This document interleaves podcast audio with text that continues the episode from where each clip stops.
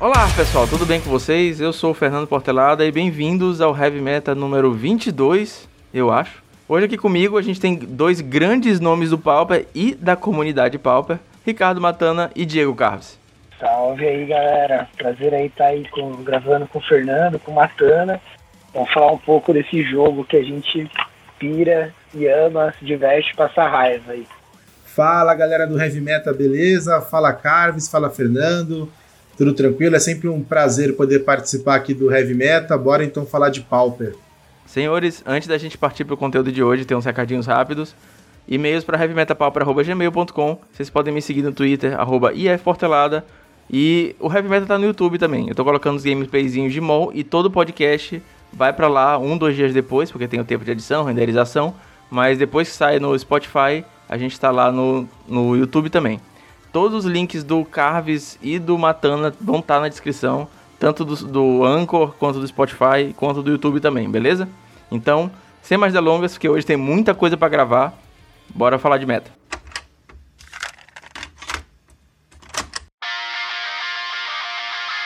Pauper Challenge do último domingo. Qual foi o último domingo? Dia 2 de fevereiro, primeiro, primeiro challenge de fevereiro, e a gente teve o meta já mais estagnado, o meta mais acimentado já, a poeira já baixou, depois de tanto ban, de tanta carta nova. E a gente teve também um brasileiro splitando a final, Diego Carlos, que hoje está aqui com a gente. Mas aí, galera, o que, que vocês acharam desse, desse meta? Foi Elfos na final junto com o R-Scred? Isso, eu faria a final se jogasse contra Elfos. É, no top 8, se eu não me engano, tinha três Tron. Eu peguei um Tron no top 8 e peguei um Tron no, no, top, no top 4. Peguei uma, uma Atomical no top 8 de Falgtron. E depois eu peguei o, o Rampsu, Ramsu, não sei o, o, nome dele direito, mas é um player famoso aí no molde Tron.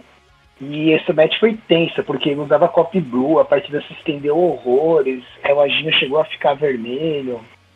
É, eu tava dando uma olhada aqui no, no Pauper Challenge aqui do documento do Proteus, e nesse Pauper Challenge especificamente, a gente teve 11 pessoas jogando de Tron, 11 jogadores jogando de Affinity. E depois o terceiro deck mais jogado foi o Zed com 7 cópias, Aí depois entra diversos decks, é, elfos, elfos com 3, Mono Blue Delver com 3, Burning com 3, aí são decks variados, né? Mas é engraçado ver como as pessoas estão reagindo ao Tron jogando de Affinity. Né? Então todo mundo sabe que no Pauper Challenge o Tron é, normalmente ele é o deck mais jogado, e nesse, nesse campeonato específico o Affinity teve tanta popularidade quanto o Tron. Então você pode perceber que os jogadores mais influentes do formato têm imaginado o Affinity como o principal predador do Tron. Verdade. E a gente teve três Trons no top 8 e tivemos dois Affinities também. Então é um deck que tá, assim, tanto em número de, de deck jogado no torneio, como em número de top 8, tá uma coisa bem próxima também. Sim, é verdade. E, e quem não tá jogando de Affinity tá jogando de Zed Scred, né? Do, ou R Fadas, né? Tem um, todo mundo conhece de uma forma o deck. Mas é um deck também que a pessoa sabe que ele tem um match justo contra Tron. Seja a versão com Delver ou sem é um, é um, deck que ele consegue jogar, né? Então ele consegue ter uma partida competitiva contra Tron. Então acho que esse é o caminho mesmo. Acho que a Affinity e o R-Scred são bons desafiantes aí pro Tron. O, a questão do, do Affinity, porque ele tem, ele tem matches muito justa quanto é, santuários decks, né? Mas o, mesmo o Scred tendo uma saída a mais bruta pro deck, né? Pro, pro Affinity, né? Que é um dos inimigos do, do deck, né, o Gorila Xamã. Então faz com que a match seja também que tenha algumas alguma vantagem, né, já que tem uma size tipo que é completamente brutal.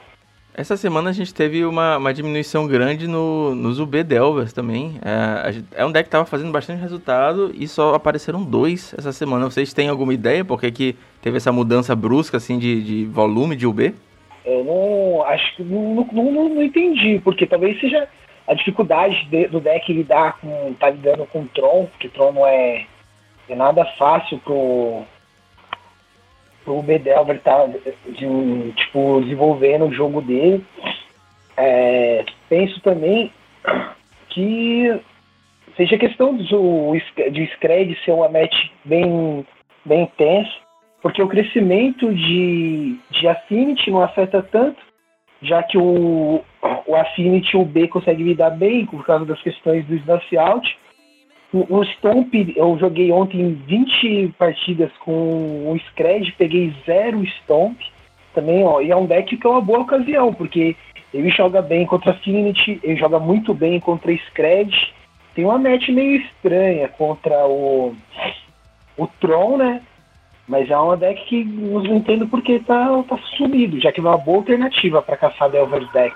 É, sobre o, o, o Dimir Delver, né, o B Delver, eu tô vendo aqui que alguns jogadores que são conhecidos, né, por pilotar esse deck como o Frusail, ele não participou desse último challenge, então isso já é um, um agravante.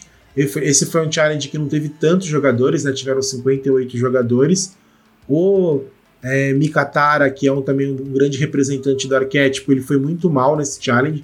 Eu tô vendo aqui ele fez 1-4 jogando de Ubedelver, né? Então acaba sendo preocupante, porque o Ubedelver ele é bom contra alguns, alguns dos principais agros do formato e tudo mais, só que eu não gosto muito do Bedelver contra Tron. Né? Eu, eu achei ele uma opção é, interessante contra a maioria dos mid-ranges e agro, mas o cara sabe muito bem que a gente não tem tido tanto sucesso de UB contra Tron. Então não sei se ele é um deck assim tão bom para utilizar nos challenges. É um deck que eu prefiro mais jogar nas ligas, por exemplo. Outro deck que tá bem sumido também e não é de agora é o Boros, né? Porque ah, apesar de ser uma partida ter uma partida muito justa contra os, os Delvers decks, né? Tanto o R quanto, quanto o B, ele é terrível contra Tron e ele tá só, só cada vez despencando mais. tá, tá, tá difícil aparecer caso da, isso no caso, a, a nossa leitura, ela parece até que é simples, né? É, eu eu a, adero isso à questão do, do santuário. O santuário deixou a match que era bem, tipo, tensa, semi-injusta do, do Scred X Boros ficou muito mais ok. Porque agora a gente, com o santuário, a gente tem um look lá do, dos trajes com Deprive e se e decks com cantrip e você minando os passarinhos do Boros, não deixando ele gerar card advance, isso faz. tá fazendo toda a diferença. Eu acho que adero, adero isso a, a, a, baixa do, do Boros. E da questão do match muito, muito injusto que ele tem contra o Tron, que é uma, uma, é uma partida semi-impossível de ganhar. Vocês já jogaram contra o, o Mardu Monarca que apareceu recentemente? o Monarca com o Castigate, eu ainda não enfrentei, nas ligas não. E não, nem cheguei a ver no mall. Eu ia perguntar se vocês estavam sentindo alguma diferença, porque eu acabei é, encapando esse deck para testar, só que eu não senti assim que o Castigate fez toda essa diferença, não. Então, é o, o, o mano que fez top com deck também. É, dá pra pensar o, o Castigate como até um Metacal, né, velho? É uma carta muito top, né? Só que eu não, como eu não joguei com deck, eu não senti o deck e não me pareceu que o Castigate cai muito cedo. Castigate é uma carta que você quer no máximo no turno 3, né? Sim. Vai depender bastante dos prismas tá, pra estar tá fazendo eles. Mas eu não encontrei uh, esses dias que eu andei jogando no mall, né? Desde domingo eu tô jogando com o Scred. Mudei algumas poucas vezes pra trás e não enfrentei nenhuma vez esse. O, esse Boros com preto. Eu também não enfrentei, não, Fernando. Assim, não, não tenho jogado tanto quanto o Carmes no, no Magic Online, assim, mas algumas partidas que eu joguei recente não vi esse deck. Eu acho que o Castigate, que o Carlos comentou, ele é o metacall principalmente para você ter uma alternativa para inibir o soft lock, né, do Deprive do Tragic Lesson com o Mystic Santuário, porque você faz ali um Castigate, é, lembrando que ele remove, né, exila a carta, não fica, não fica no cemitério uma boa alternativa, mas ao mesmo tempo o formato ele tá muito agro, né? Então além do, desses mid-ranges que aparecem, você tem muito, por exemplo, GW Auras, Stomp, Affinity mesmo. Então são, o Castigate ele acaba muitas vezes sendo uma carta lenta contra esse tipo de deck. Né? O cara tá fazendo um bicho 4-4 e você tá querendo olhar a mão dele para pensar em tirar alguma carta e você fica muito para trás. Então acho que é por isso que o deck ainda não, não desmanchou. Sim, faz, faz todo sentido. Eu tô aqui, enquanto estava escutando vocês, eu tô até revendo a partida contra o Hampson. Nossa, bem, bem tensa a partida contra Tron, porque se o Tron abre aquela mão que ele abre de mapa, ele vai e na 2 ele faz um prisma. Aí às vezes, já, já vi isso infinitas vezes, aí no cara na 3, ele fechar o Tron sem explodir aquele mapa, e aquele mapa se eu buscar a, a Cave, né? Além de nova, máquina demais. E, e de, do Tron ir para um plano de até de não demorar mais tanto. Tava até comentando isso com o Matana hoje na loja, que o Tron agora ele não, ele não, tem, não empata mais tanto, tendo essa, essa além de que você deixa grande ali até um, um Rhino para bater de 3-6, um Drifter 4-4, né? Dessas, desses começos. Aí quando ele desce o primeiro Drifter, aí ele fechou o Tron e tem as segundas duas fontes coloridas, vai virar uma guerra de anulas, né? Que você vai ter que ter sempre duas respostas para as mágicas dele. Às vezes até ter tá, três respostas, tem que saber girir muito, saber o que, que você anula, é, se você vai seguir o plano de minar a mana da cor dele, que você vai forçar é, é, forçar Spell Stutter, né? E Spell Sidecore, sabendo que ele entrou com Pyroblast, sabe? Virou uma partida muito xadrez, muito xadrez. Depende muito da, da mão, assim, de velocidade do Tron. E a, eu vi sem medo, assim, eu tenho, eu, eu, eu, eu acho, né? Eu não tenho muita experiência com o Tron, que Poseid estão vindo com é, as quatro Pyro e dois Eagle Blast. Fora no main deck, que costuma ter três anulas, eles costumam ter Scrooge, Dispel, Prohibit, com dois, dois flickers, dois ephemerate, às vezes três, às vezes até quatro flickers, sabe? Depois que cai o primeiro um drifter, aí começa o, o, o, desespero do oponente, que ele é uma carta que vai colocar duas cartas na mão do cara. Bem provável que ela leve seu bolt, porque você não quer parar seu beatdown. Porque quanto mais se estender a partida e você não estiver comprando com ninja, mais money vai ter, mais recursos aí vai acumular é, se você anula o primeiro Mystical Teachings, se você não anula o Mystical Teachings, porque o primeiro Mystical Teachings dele sempre vai buscar outro, e sabendo que Possage ele tem a Piro, pode ter Electric, sabe? Não é uma match agora que você faz o Ninja na 2 e ele tá safe ali. Aí, uma partida, eu abri de mana fada, tive a oportunidade de fazer o, o Ninja na 2, mas como a primeira mana que ele fez foi uma Cave, eu já teria vermelha na segunda, já me mudei minha postura, já não fiz ninja. Aí fui fazer ele quando eu tinha um dispel, fui dito e feito, sabe? E, e, a questão disso, de como o ninja era fundamental nessas partidas.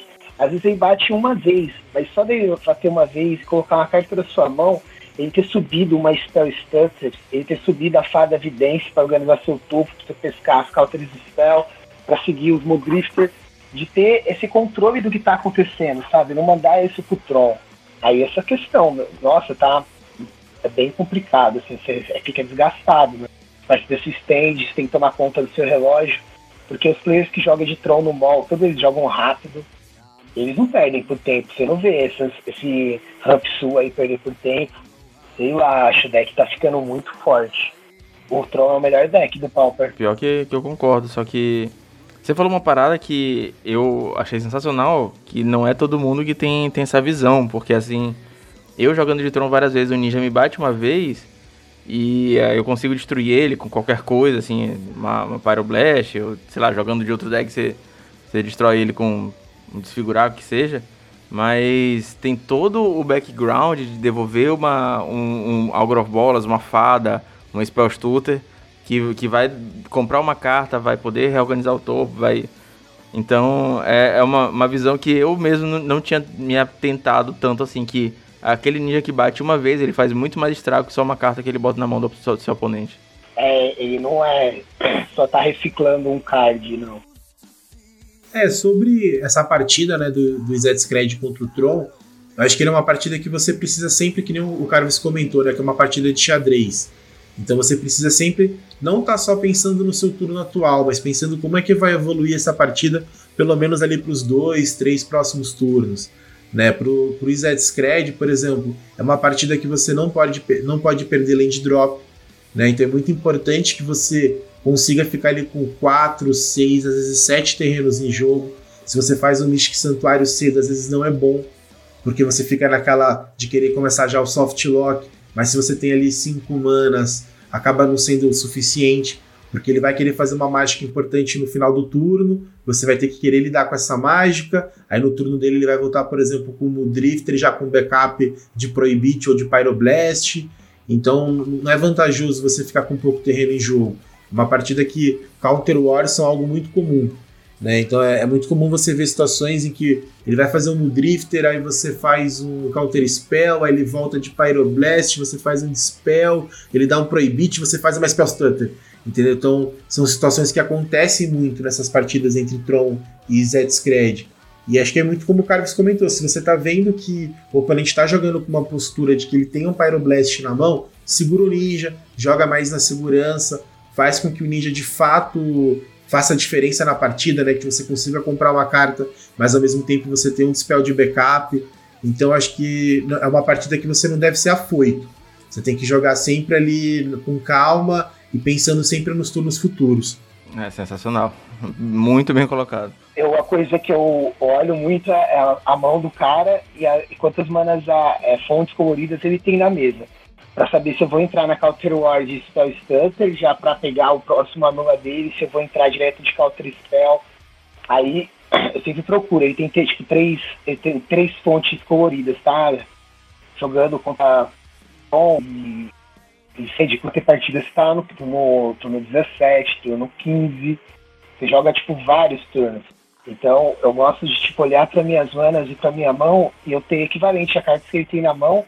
E para cada mana colorida que ele tiver, eu tenho uma resposta. Porque é isso que normalmente vai descarregar a mão do Tron, né? Você vai ter, tipo, ele vai estar de, pode estar de Flicker, é, Ephemerate. E tem as cartas que eu nunca quero tomar. Eu nunca quero tomar um Flicker nessa match. Se ele tiver ou duas prisme na mesa, se ele tiver um rino que vai estar pedindo meu, meus corres, assim, dos mijits para subir as coisas. Não quero tomar um, nunca um flicker numa barreira para trazer mais uma mula dele na mão.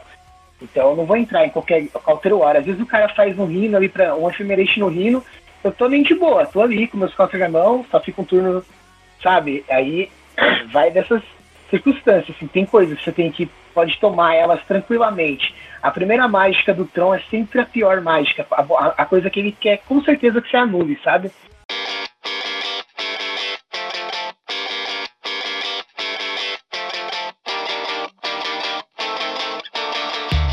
E sobre o resto do top 8, teve alguma carta que vocês acharam interessante, alguma coisa diferente? Eu anotei umas aqui que, que eu me surpreendi. É, olhando assim por cima, né, eu acho que tem primeiro, acho que a lista do Caras, né? Que é uma lista que eu e ele, a gente deu uma trabalhadinha nela antes do challenge, a gente trocou algumas ideias é, sobre como que a gente podia fazer diferente, a gente tinha uma leitura de que possivelmente ia ter bastante mirror match, né? Que nesse challenge, além do próprio Tron, que é um deck já bem popular, então a gente apostou no, no AK, né? Que é no Accumulated Knowledge, que é uma carta que a gente entende que é muito boa é, em qualquer partida de, de mirror de mid-range, o próprio Zed Scred contra Tron. Então era uma maneira da gente conseguir se sobressair no, no mirror match. O, o Golem também que o cara está utilizando no site é uma carta também que a gente traz do Mono Blue Delver, mas é que ela é muito boa, porque é uma, uma série de vantagens, né? Que ela não toma Pyroblast, é, ela tem resistência a 4, muitas vezes no Mirror de Delver o, o jogador ele tira o Scred, fica com Lightning Bolt, então ele com certeza não vai ter quatro cópias de Scred para tentar matar o Spire Golem, então é uma carta bem versátil nesse ponto. E eu acho que para destacar também, eu iria na lista do Jerry James. O Jerry James ele é um jogador que ele também tem uma experiência muito grande com qualquer tipo de Delver deck. Ele joga bastante de Mono Blue, mas ele também brinca de Zed Scred e de UB Delver. Eu acho a lista dele, assim, quando você olha para ela, ela é bem diferente, a começar por utilizar 22 criaturas, que é um número bem alto, principalmente pensando que a lista utiliza quatro Delvers, né? não deve ser tão simples é, ele fazer com que o Delver flip, porque ele não utiliza também a Fairy Seer, que é uma carta que ajuda bastante o Delver nesse ponto. Ele usa as quatro Fairy Miscreant. E tem o Phantom Seer, que é uma carta que a gente sabe que o Jar James gosta bastante, ela não é tão, mais, não tão utilizada, né? Que é o famoso Gush com pernas, né? Mas ele eu sei que desde que Gush foi banido, acho que ele ficou meio órfão ali do Gush. E ele utiliza bastante Phantom Seer. Mas acho que são meus dois destaques. Seria para a lista do Carves e para a lista do Jerry James. Você, Carves, viu alguma coisa diferente por aí nessa, nessa jornada aí pro, pro top 1 do Challenge? Eu joguei contra dois Tribe no, no Suíço, saca? Joguei contra dois Affinity. E no, no Tribe eu perdi uma das matches pro aquele boneco, o bicho 2-3, que quando ele é alvo de mágica ou de habilidade, ele devolve um, um bicho do pro cemitério, sabe? Ah, o Priest lá, né? É o Tetmus, não? É, Tetmus High Priest, uma coisa é, assim. Pô, eu, eu achei a, a lista do Affinity, do Probe no, no humano, que eu não sei falar o nome dele, Probos. Sim, é, é difícil. É coraçãozinho, agora tudo faz sentido pra mim, na verdade. Porque é Probo e esse SZ é coração e o CZ é de República Tcheca. Já que eu perguntei para ele no Facebook hoje qual a nacionalidade dele, ele disse que era tcheca. Agora tudo faz Pode sentido, crer. porque eu tô olhando aqui para a lista dele, então é probo, sei lá, aí o, o SZ é um coração e o CZ é de República Tcheca, né, em inglês. Eu achei massa ele tentar o, usar o, o preordem aqui no, no Affinity. Não sei até que ponto que ele é bom, mas essa é uma carta que eu sempre quero fazer uma, é um preordem. Essa lista dele tá jogando com, com Navigators com Pass também, em vez do Springleaf Drum. Sim, é a fita de fazer o, o todo turno, pra fazer o, o Forge o, na 2, né? Se você faz o Forge na 2, você complica muito a vida do, do Scred, né? Porque o Scred vai ter 4 manas na, na 4, ou ele pode fazendo um bloco e, leva, e um bicho, né? Se você tá levando um bloco e um bicho, é, você tá bem, você não tá tão mal. E, e se tem um cara que para ninja, o cara passa, né? O cara passa para ninja é, e complica. E é um relógio massa também, ele na 2, contra o Tron. Verdade. Eu olho, um cara passa na 2 eu já, já fico meio desesperado. É, meio cabreiro, né? Só do Navigator é que esse, é a fita de partida se estender pro late game, né? Porque eu com o Affinity, poucas vezes você quer tá ganhando 3 de vida, né? Você quer, tipo, tá um, tendo uma solução para tirar a vida do cara, né? Mas é esse plano de adiantar a cobra e de fazer carapaça na 2 é algo muito bom. É fazer ele na 2, 4, 4, né? Não morrendo pra Bolt, pra qualquer coisinha, né? Aí os Tron já tá ligado também que o, que o Deprive complica a vida, já estão usando um, um bojuquinha no side já, já aparece. Isso aí, eu, eu, eu, galera sem medo de 4 Hydro, 4 Piro, Pop Blue, a carta também que eu acho que, nossa, que ela, ela é uma carta que para ninja. O Cop Blue é uma remoção pro ninja. É, o, o Cop Blue é uma carta assim que se o cara não estiver jogando com aquele aquele Echo em não tem, não tem o que fazer. Caiu, acabou o deck. Não... Isso é uma coisa que não vai acontecer comigo, porque eu vou estar sempre com o Transfer, velho. Nossa, tem uma carta que eu gosto no Magic, é Cone Trust, velho. Nossa, ela é muito top, velho. Nossa, eu gosto muito dela. Ela já me subiu Algur, subir Algur, fazer Algur, tipo, Spell Stutters. Isso em circunstâncias que ela não é o top, né? De ganhar partidas que eu iria perder, caso da primeira contra Bogos, contra Stomp. De tirar, devolver meus ninjas que estão na Journey e dar pro passarinho do Bullying já, foi, já tirei é, mana colorida do Troll no passe para no meu turno ele não fazer a faz momentânea para ele morrer. Já tipo. É muito versátil. Ela é muito versátil mesmo. Porque é permanente, cara. Às vezes o cara até esquece que pode devolver as suas próprias fadinhas, anular de novo. Muito boa. Tem uma lista de Tron que ficou em terceiro lugar. É, que tá usando umas paradas de sideboard que é, essas aí eu achei assim ele tá jogando com um Holy Light de sideboard, cara. É, uma, é um instantâneo custo 3, que todas as criaturas não brancas ganham menos 1, menos 1 até o final do turno. Acho que é uma versão de Shrivel que ele pode pegar com, com Teachings e, e poder matar os elfinhos, alguma coisa assim. Mas é uma tech que eu, eu realmente já tinha, já tinha visto em side de Heroic, mas eu nunca tinha visto em side de Tron. Sei lá, o que ele deve ter pensado no, no Elfos no poder da a, a Hydroblast dele, porque eu não vejo sentido se não for isso, sabe? Sim. Talvez seja isso, porque você quer, você tem uma match, você quer dar um Holy Light em alguém é contra Elfos, e se tem uma carta que você não quer tomar, é um Hydroblast, né? Que sabendo que Elfos usa no, no site. Sei se foi isso ou qual viagem dele, né? Ele tá jogando. O, o, mesmo cara tá jogando com Afterlife também. É uma instantânea custo 3 que destrói a criatura alvo, ela não pode ser regenerada. E o controlador coloca uma. Um espírito. Uma ficha de espírito barra 1 com voar no, no jogo. É, é a maneira que ele o, usou para tirar a carta com o santuário, né? É, cada um tá dando seus pulos aí, mano.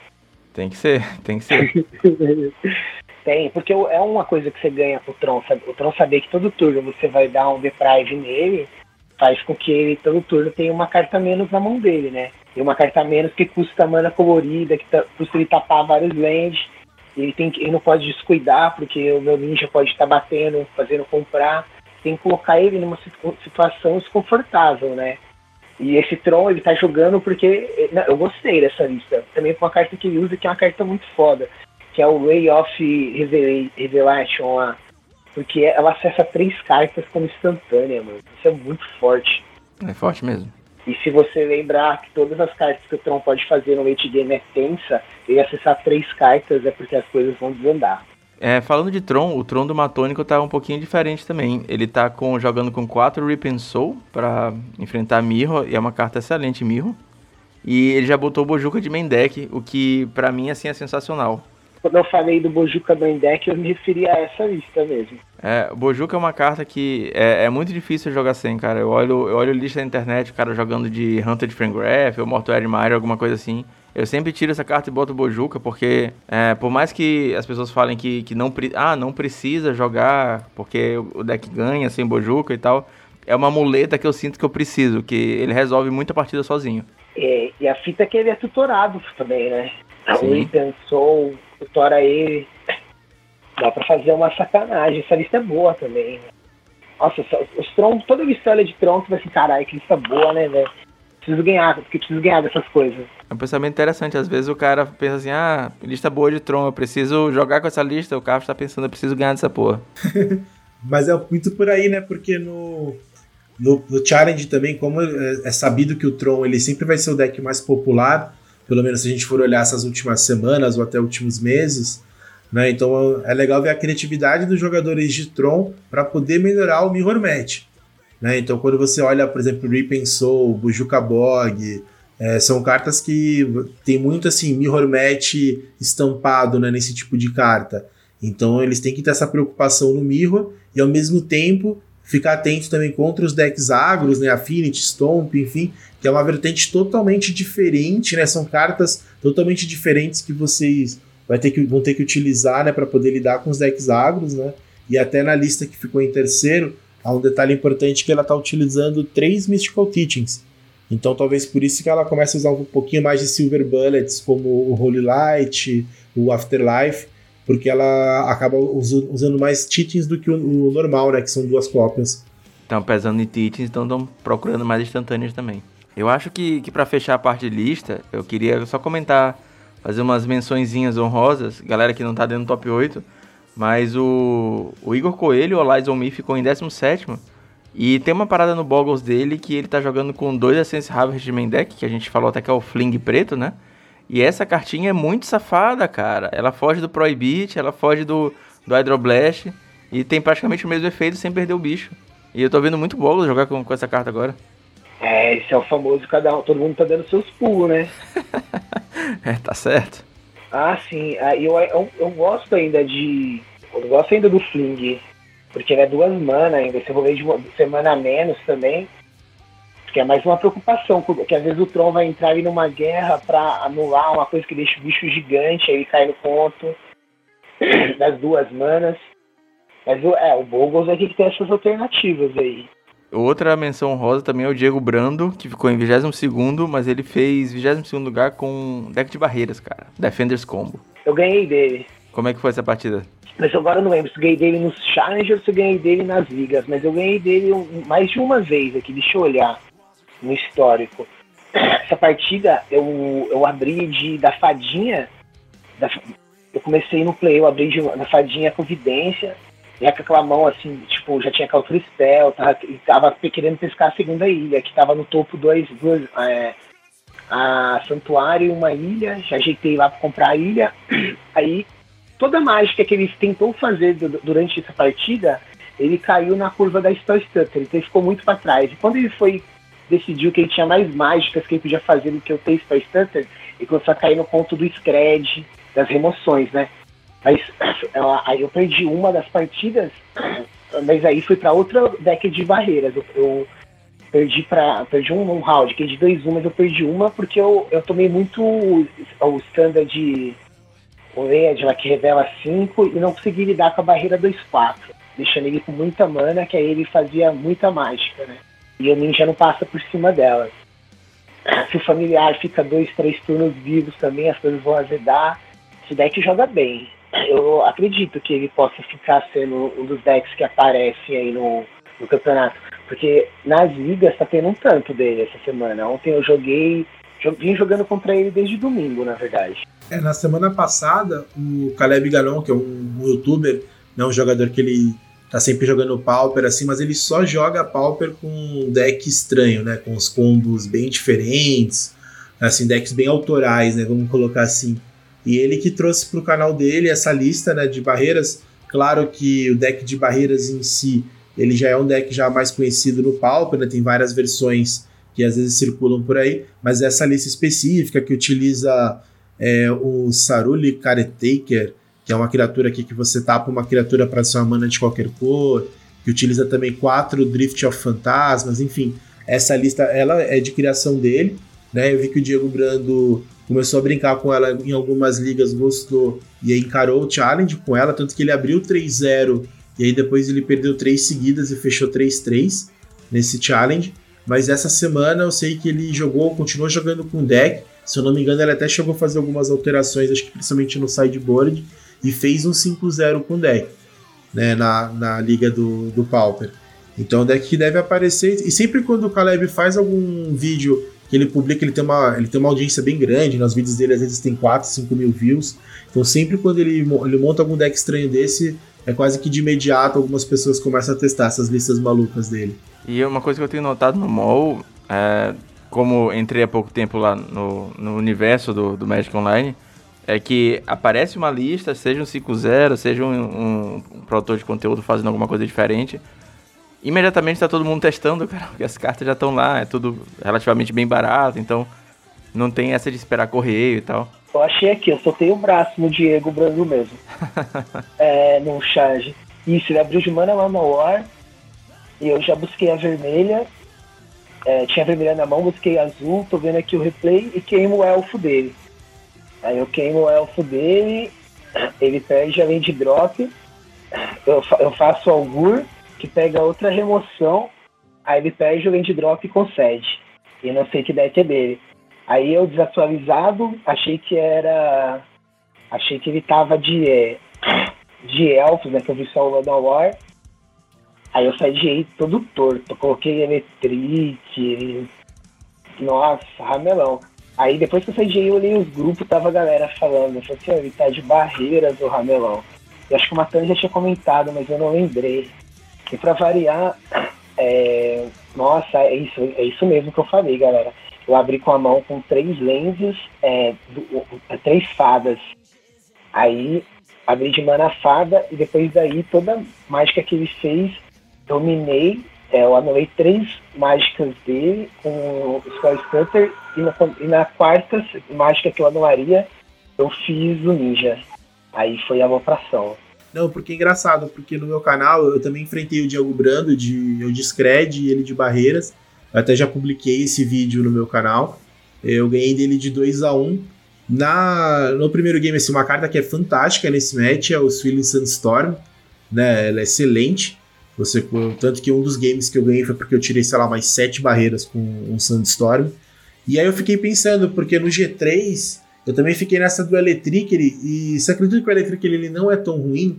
Porque ele utiliza quatro Lenoirs, é, quatro Kyrion Ranger, que acaba sendo muito boa porque ela desvira né, as barreiras que adicionam mana, e ele utiliza no side também quatro Mesmeric Fiend, que é uma carta que ele usa porque ela pode ser buscada pelo Wide Way e o Lead Stampede, então ele faz como se fosse o Dures dele, né? Então, o que acontece muitas vezes, é, principalmente na minha lista que eu tava usando três Brainstorm, ele faz um Mesmeric Fiend, aí eu vou, escondo, sei lá, um Electric ele no topo com um Brainstorm, E aí depois volto fazendo o Electric, ele levando o mesmo Eric Fiend e mais um uma Kyrian Ranger, por exemplo. Então o Electric ele até não é de todo mal. Eu achei assim que não era uma carta tão ruim, não. É, mas eu quero é dar uma Sandstorm nele, não quero. Não sei, hein, cara. É que eu tinha só uma Sandstorm só. Mas eu entrei só com um Electric, ele como se fosse o terceiro Forces, o terceiro Fire Ice. É, eu tô usando duas. É, talvez eu não visse necessidade. Porque aí a, a, a questão lá, que eu penso sempre naquela barreira 04 e naquela 03 lá, que gera X manas XX. A barreira que vai complicar, cara, é que adiciona mana de qualquer cor, que é a 03, a. Cadê o nome dela aqui? Axibane Guardian. Essa que não pode ficar na mesa de jeito nenhum. A familiar também não, porque aí os lead custa duas, cara. Não, mas ele não usa familiar nessa lista. Ah, não. Então, aquele probe, esse que a gente falou, o CZ, ele tá jogando nas ligas com uma barreira. E o Raptor também, que usa lead, usa aquela que revela quatro criaturas do topo. Ah, mas é uma lista bem diferente. Essa lista é tipo como se fosse um, um bunch familiar com base de barreiras.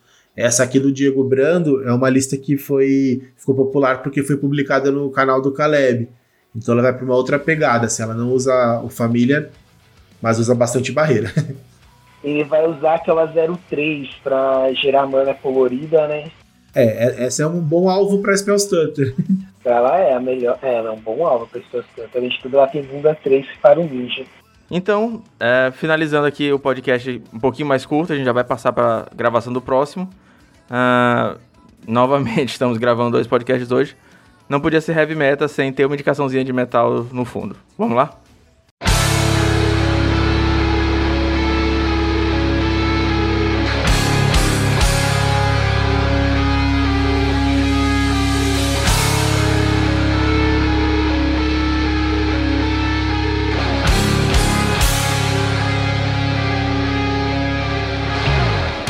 Normalmente, eu geralmente peço para os convidados fazerem indicação de metal, mas como eu já expliquei antes, a gente está gravando dois podcasts seguidos, mais uma vez. Então, o Matando e o Carves vão fazer a indicação no próximo podcast, que vai ser o primer do R-Scred. E eu vou fazer hoje. E a música que eu queria indicar, é o nome dela é 512, de uma banda chamada Lamb of God. É, essa música, ela é, tem, um, tem uma historinha por trás dela. A primeira que na época eu era tradutor no, no Iplash.net e eu fiz uma matéria sobre o Gene Simmons do, do Kiss, falando que ele não curtia esse tipo de vocal do, do, do Lamb of God, que ele achava que parecia um lobisomem cantando. E aí quando ele falou isso, eu falei, porra, agora eu tenho que ouvir essa música. E aí eu ouvi a música, é de fato, ela é muito boa, vocal rasgadíssimo e tal, bem pegada a Lamb of God mesmo. E pesquisando um pouco sobre a letra, é, 512 é o número da cela do, do Randy Blight, que é o vocalista, quando ele ficou preso na República Tcheca por uma loucura que aconteceu no show, cara. Então ele escreveu essa música na cela dele, e ela tem todo esse clima de prisão, de ele tá na cela, quatro paredes, barras, é, tipo, barrando o céu, né? Barras impedindo que ele visse o céu. Então eu recomendo tanto pela, pela pegada da música, que é um Lamb of God clássico, assim, sem, sem tirar nem pôr, quanto pela história que ela representou pro, pro Handblad também escrever isso na prisão da República Tcheca. Galera, muito obrigado pela participação no podcast. Com certeza a galera vai curtir muito ter dois monstros como vocês aqui falando com a gente, falando do challenge. E tem uns insights muito valorosos, com certeza. Eu tô aprendendo pra caralho. Então, fica já o, o, o obrigado desde já. Eu que agradeço, Fernando. É sempre uma, uma honra aí poder participar do Heavy Meta. Sabe que se, se precisar chamar, Estamos aí podendo participar para falar de challenge, falar de deck, qualquer coisa que tiver a ver com o Pauper, é só chamar que a gente está junto. Então, valeu aí, galera. Foi um prazer participar do, do podcast com o Fernando. É, já estou ansioso para gravar o outro para recomendar um som do Black Sabbath para a galera. Não sei a história vai ter um de prisão aí, que nem a música do Fernando, mas é do Black Sabbath, que ela quebra com a parede do estilo, porque é que é, nossa, muito bom, você é doido. É isso aí, foi um prazer falar um pouco de Scred com vocês. Né? É isso aí, galera. Muito obrigado aí pelo, pela audiência. Não esqueça de recomendar pros amigos. E falou.